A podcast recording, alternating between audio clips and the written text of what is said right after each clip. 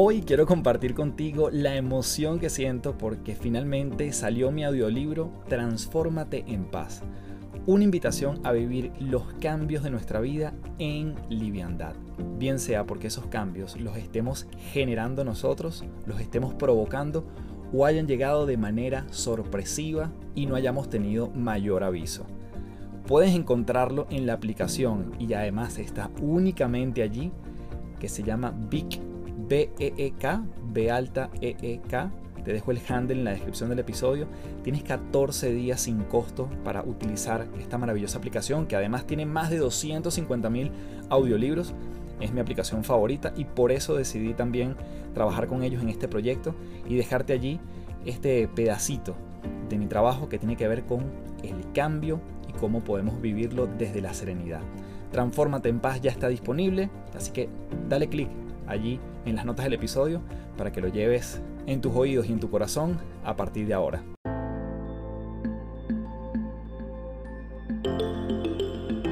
Te doy la bienvenida a las tres principales, un podcast para darle rienda suelta a la curiosidad y la reflexión para elevar nuestra perspectiva a lugares insospechados.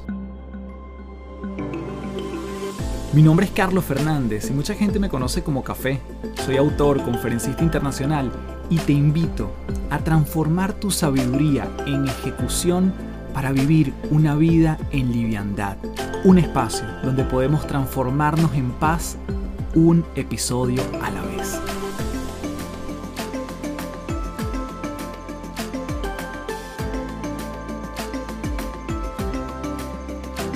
Hello, hello, un gusto saludarte. Mi nombre es Carlos Fernández, arroba Café del Éxito en todas las redes.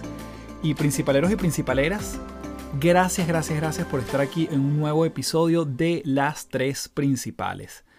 Estoy muy contento porque tenía tiempo que no tenía un episodio solo contigo. Tengo muchos invitados, los cuales he podido entrevistar y eh, brindarte valor por aquí o procurar traerte valor por esta vía. Y hoy, que además estamos en el comienzo del mes de diciembre, en este cierre del 2022, quiero traerte una perspectiva distinta que creo que puede ser de mucha utilidad para el 2023. Hoy vamos a estar hablando de un libro que se llama Originales, del autor Adam Grant.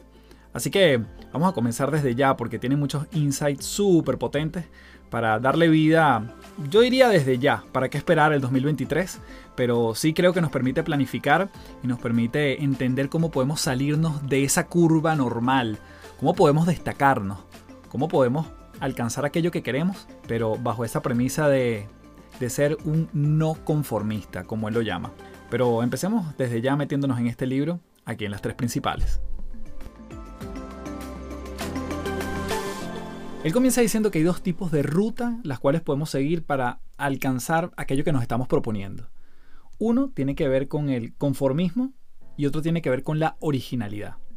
Obviamente, como puedes intuir, el conformismo se trata de caminos convencionales, recetas que son aplicadas por otro, no tiendo a innovar, no tiendo a ser muy creativo, me dejo guiar por lo que otras personas me dicen o hacen, o simplemente tiendo a imitar otros en un camino. Estoy como en ese rebaño de ovejas, si se quiere, ¿no? Sin, sin ser ofensivo con nadie.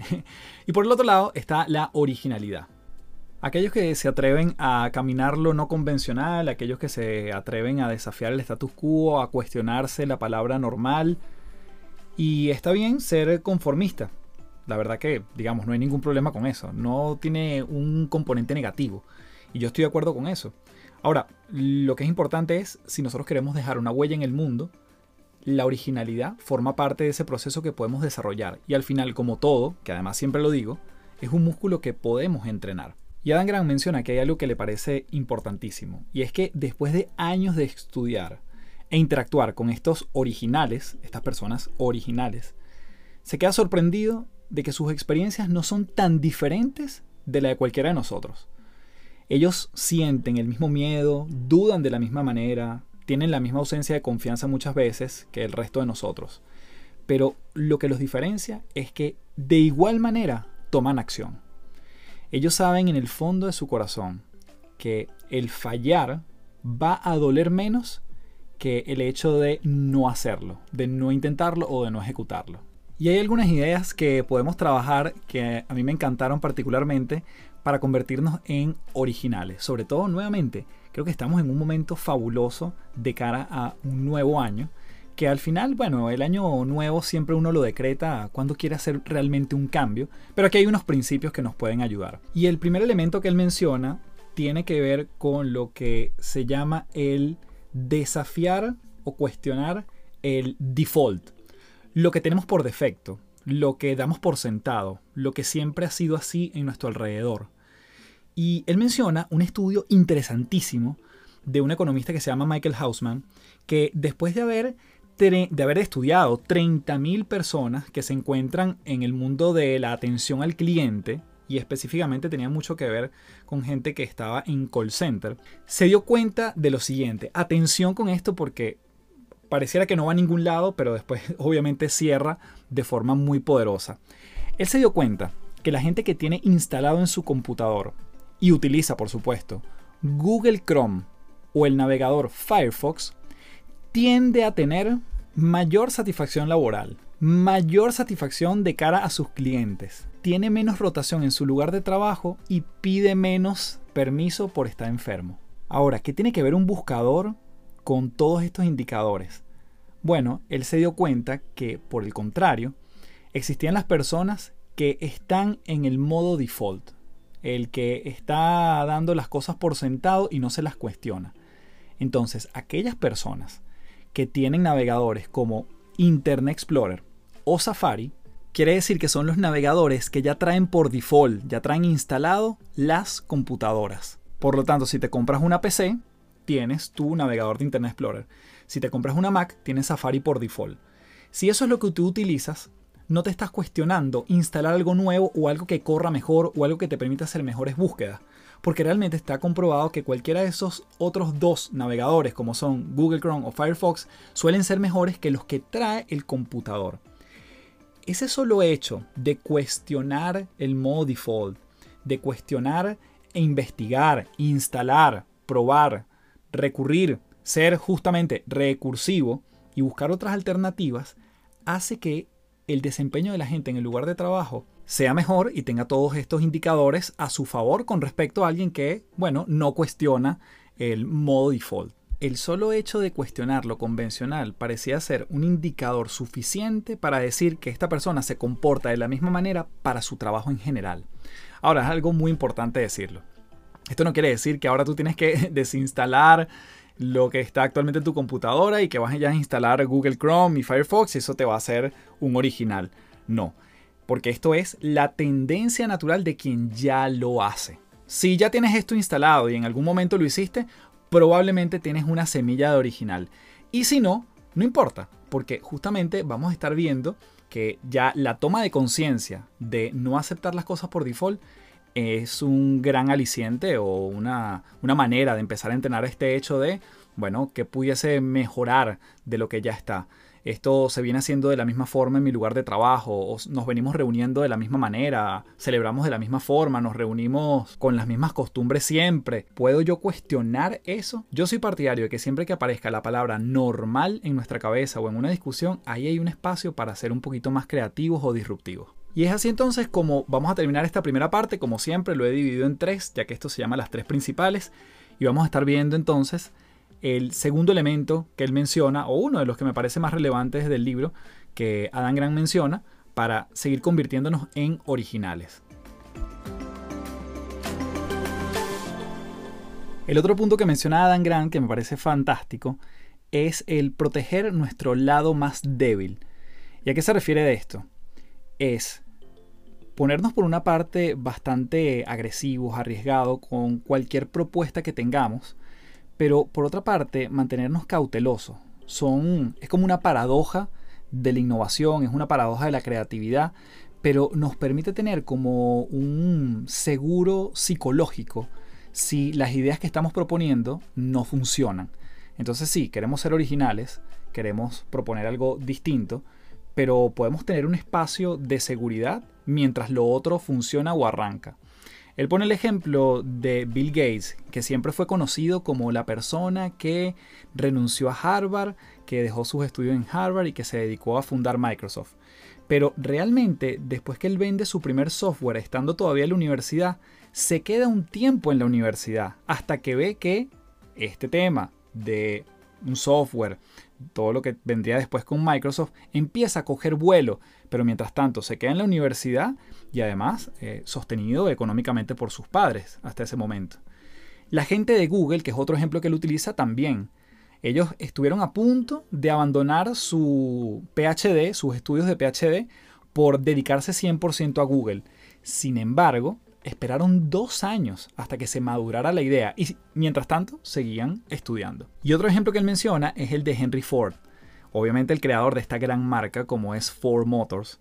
Y él en su momento trabajaba para Thomas Alva Edison. A Ford se le atribuye la invención del carburador.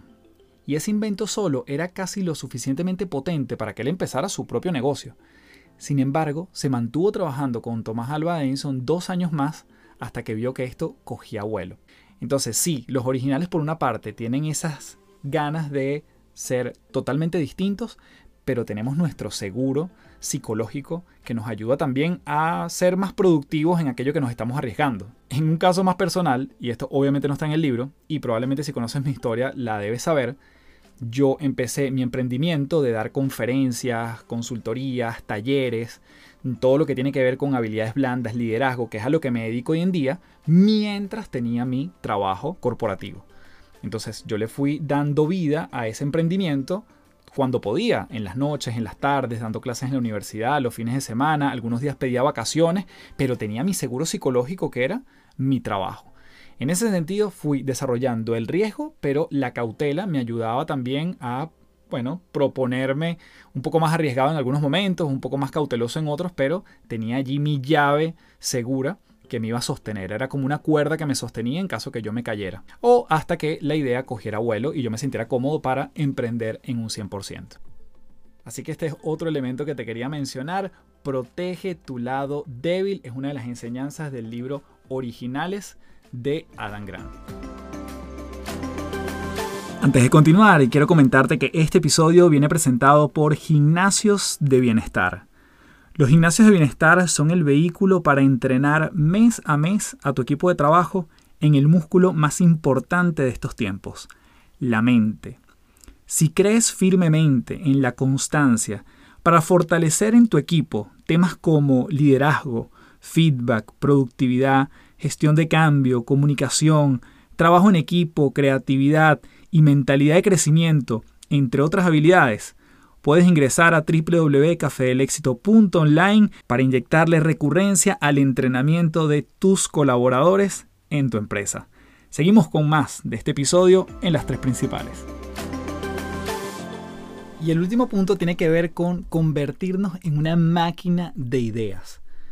Adam Grant, y la verdad que yo lo apoyo 100% en esto, es partidario de tener mucho volumen de ideas, saber cómo generarlas, en lugar de tener unas poquitas donde podemos sacar algunas posibles soluciones o algunas posibles modalidades o nuevas formas de hacer las cosas. Yo voy a darte la perspectiva de Adam Grant y después te voy a dar una herramienta que particularmente a mí me ha funcionado mucho. Adam Grant lo que sugiere es que si estás dispuesto a considerar una amplia gama de ideas, obviamente vas a tener más probabilidades de mejorar la calidad de las ideas. Y hay ejemplos a lo largo de la historia que son fantásticas y son producto a veces, pareciera, de la buena suerte. Por ejemplo, el descubrimiento de la gravedad universal por parte de Isaac Newton es producto de una manzana que se cayó de un árbol y le golpeó la cabeza. Sin embargo, la realidad es que estas grandes ideas son muy raras y es algo sobre lo que no necesariamente tienes control. Por lo tanto, Adam Grant sugiere que utilices el trabajo duro para crear nuevas ideas. El caso de Isaac Newton es algo muy esporádico. Quedarnos sentados esperando que llegue esa manzana a nuestra cabeza puede ser muy frustrante. Muchas veces nos hemos acostumbrado a la frase la calidad sobre la cantidad. Sin embargo, en el caso de las ideas, tanto la cantidad como la calidad son igualmente importantes.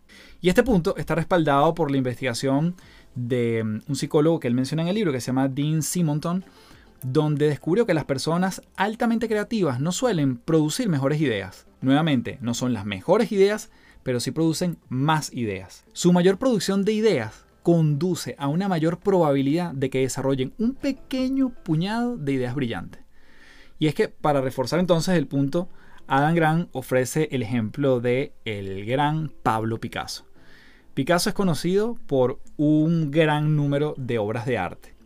Sin embargo, lo que poca gente sabe es que la cartera de obras de Picasso incluye 2.800 cerámicas, 1.800 pinturas, 1.200 esculturas y más de 12.000 dibujos. La cantidad de obras que hizo Picasso permitió que unas pocas ideas de calidad le impulsaran a lo que hoy conocemos como ese grupo de obras de arte que pudiésemos, digamos, cada uno pudiese enumerar, no sé, cinco grandes pinturas de Picasso.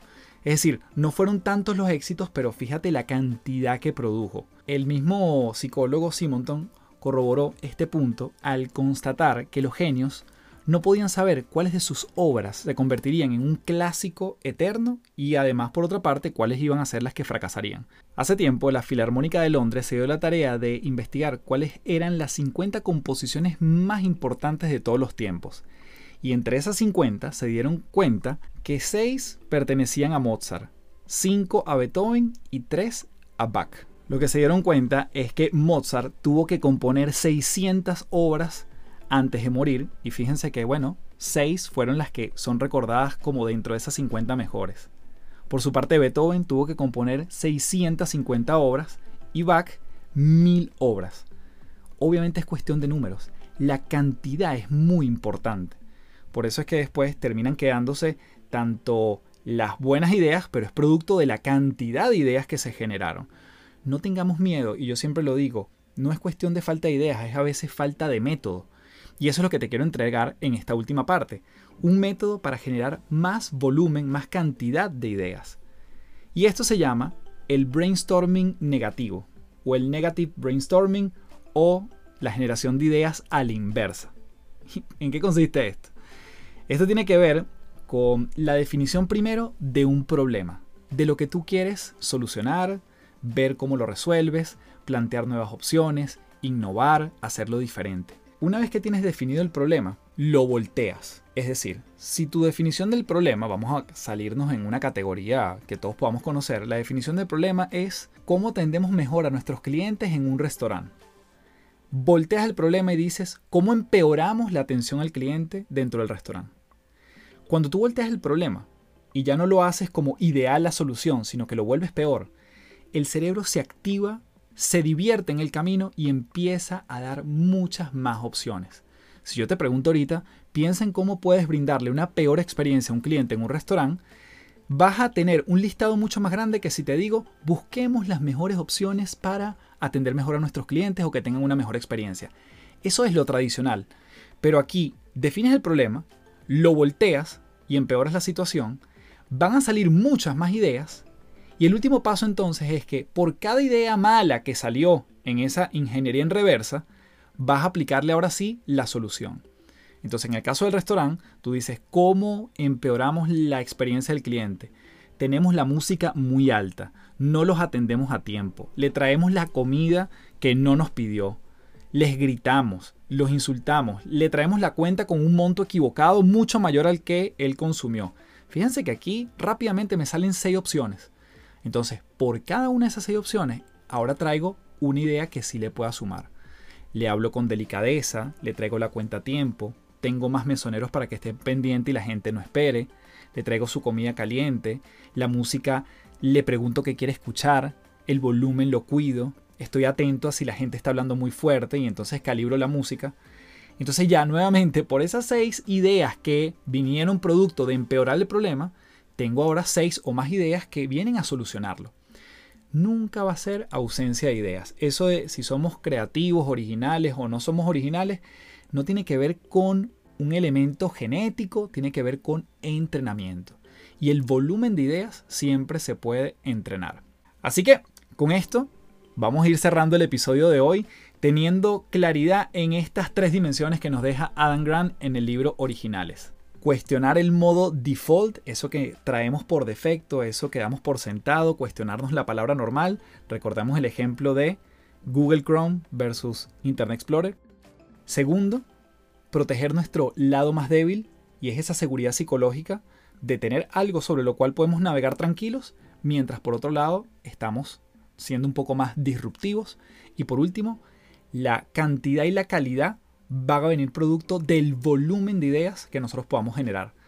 Nunca va a ser cuestión de falta de ideas, sino de la estrategia que podamos implementar para que salgan muchas más y sobre ellas después vamos filtrando y mejorando las ideas. Como siempre, te dejo la invitación para que puedas compartir con este episodio con aquella persona que creas que tenga el potencial de ser original y a veces no lo está intentando, no se está atreviendo, pero que quizás estos tres principios le pueden ayudar a seguir mejorando su emprendimiento, su lugar de trabajo, su empresa, su equipo de trabajo, todo lo que tenga que ver con un proceso de mejora continua puede ser apalancado por estas tres dimensiones. Puedes dejarme tu rating en Spotify, puedes dejarme tu valoración en Apple Podcast, ahí por escrito. Gracias, gracias, gracias a todos los que han compartido, que escuchan las tres principales en este maravilloso review que hace Spotify y te muestra tu top 5 de podcast, cuántas horas lo escuchaste, el capítulo que más escuchaste. Estoy profundamente agradecido por todas las personas que lo han compartido y bueno, además Spotify es maravilloso y debo decirlo porque este momento del año siempre es como, bueno, aplaudir el trabajo hecho, en este caso en el 2022. Como siempre me despido diciéndote, transfórmate en paz. Muchísimas gracias. Chao, chao.